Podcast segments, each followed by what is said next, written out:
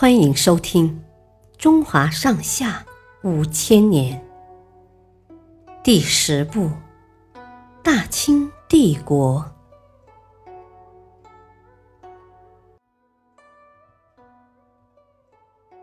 乾隆帝下江南。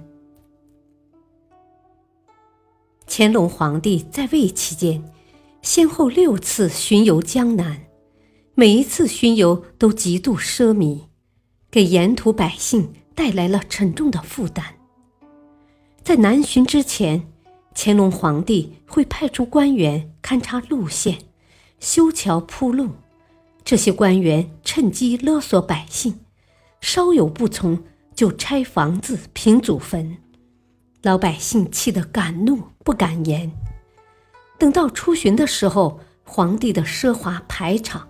更是惊人，随行的大臣护卫有两千多人，水路上要用一千多艘大船，陆路上要用六千匹骏马，还要征调纤夫一万多人。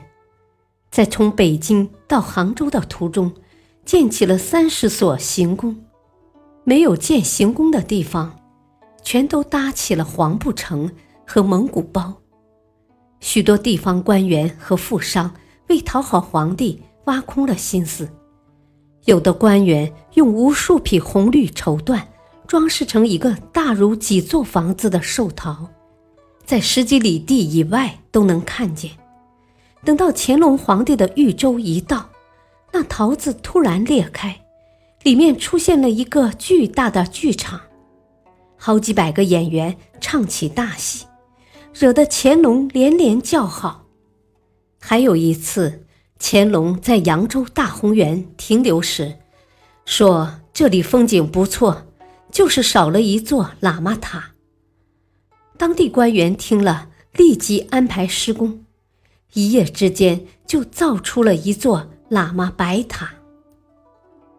乾隆皇帝六次巡视江南，开支浩大，劳民伤财。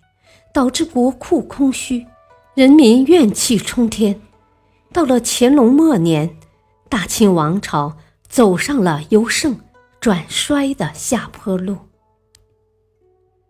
感谢收听，下期继续播讲第十部《大清帝国》，敬请收听，再会。